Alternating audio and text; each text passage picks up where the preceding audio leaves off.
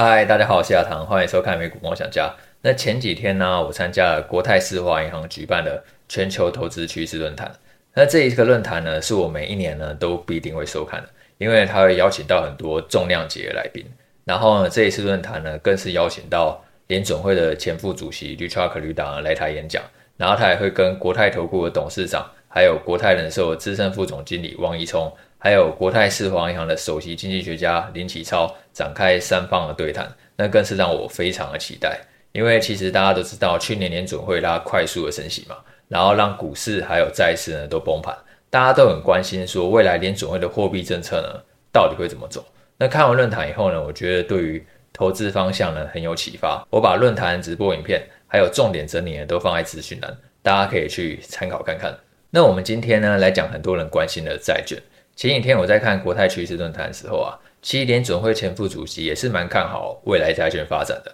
一来现在利率很高，你可以领配息；二来如果未来降息的话呢，你还有呢资本利得可以赚。只是大家也真的都知道呢，今年债券都没有什么涨，比起股市呢，最近对于科技股或者说是 AI 股的狂热了，债券呢它今年几乎是原地踏步了。而且呢，刚好鲍威尔他要在六月的时候呢，又说以后还要升息两次。原本大家都以为六月就是利率的顶峰了嘛，但是他会加码，下半年至少还要升息两次，然后就让债券呢更像是一潭死水。那我们今天这部影片呢，就要带大家呢用三张图表来看懂债券的买进时机，让你既领配息，然后又赚到价差。那第一张图当然就是先看 CPI，也就是消费者物价指数，因为其实长期来看的话呢，利率跟 CPI 呢几乎是亦步亦趋的。当通膨高升的时候呢，联准会它就有这个压力呢，要一直升息，所以呢，它就会把利率呢一直往上拉。然后当通膨开始往下降的时候呢，其实联准会它就没有理由呢维持那么高的利率，因为通膨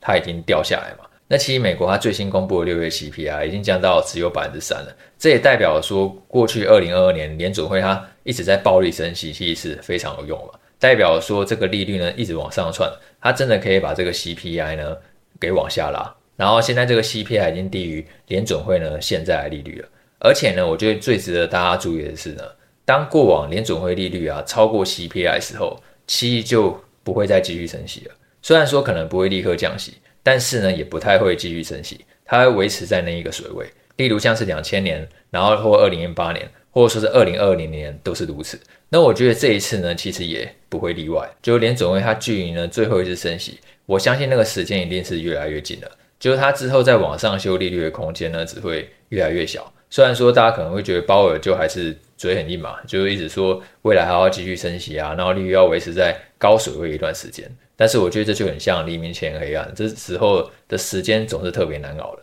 可是，一旦熬过去之后呢，你就会发现说，之后利率下降的速度可能会比大家呢想象中还要来得更快。再，我们直接看第二张图，也就是 FedWatch 统计的图。那 FedWatch 其实代表说市场预期的心理。也就是说，市场预期联准会将来会升息还是降息？那依照目前 FedWatch 最新预估来看的话呢，因为鲍威尔他之前说至少要升两次息嘛，所以现在是预估呢，这个利率可能会在九月呢到达高点，然后呢随后呢会在明年初的时候呢利率开始下降。只是大家当然也会觉得说，那鲍尔其实每次好像都滚动式修正嘛，就一直呢在把那个利率预测呢去调高。那我觉得这个利率预测持续调高原因呢，主要是因为呢联总会他要确保说这个通膨呢。不会很快的死灰复燃，他不希望说，如果他现在就开始松口说，啊，我以后要降息啊，然后或者说是我以后就不升息了，那这样的话呢，会不会让大家那一个通膨预期的心理又再度发酵，然后推升通膨重新上涨？那这样，他之前暴力升息的那个努力就前功尽弃了嘛？